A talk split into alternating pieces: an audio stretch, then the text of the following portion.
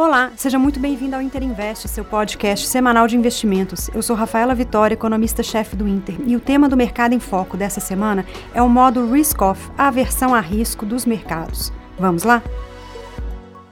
A semana passada foi marcada pelo aumento da aversão a risco em todos os mercados. As novas declarações do presidente do Fed americano, admitindo que o aumento de juros na próxima reunião deve ser maior, chegando a 50 basis points, aumentou a preocupação dos mercados com o impacto desse aumento dos juros.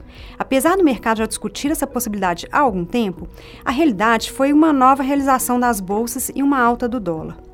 Outras notícias também contribuíram para esse movimento, como as revisões de crescimento global pelo FMI e pelo Banco Mundial.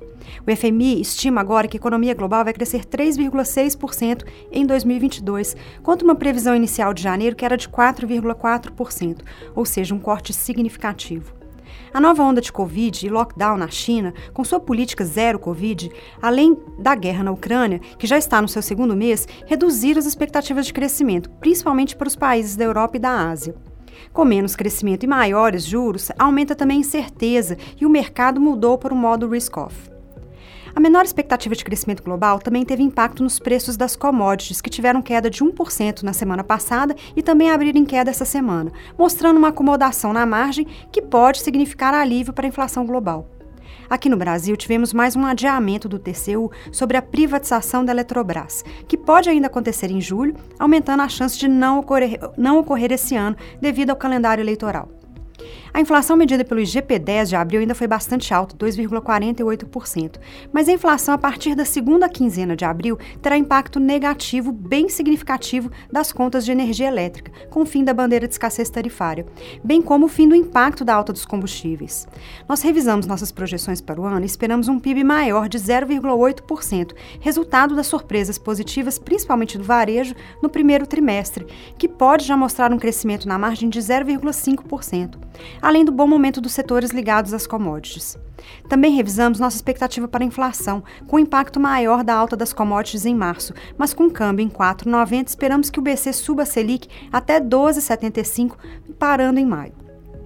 Presidente do Banco Central voltou a falar que o fim do ajuste da Selic está próximo e, com a volta da divulgação do Focus, a pesquisa do Banco Central, que estava suspensa por causa da greve, poderemos novamente ter a leitura das expectativas para 2023 e que pode confirmar o atual plano do Copom ou indicar um ajuste adicional em junho, talvez se necessário. Nessa semana, teremos a divulgação do IPCA 15 de abril e do IGPM também de abril, que ainda devem ser altos com o impacto da elevação dos combustíveis que aconteceu em meados de março.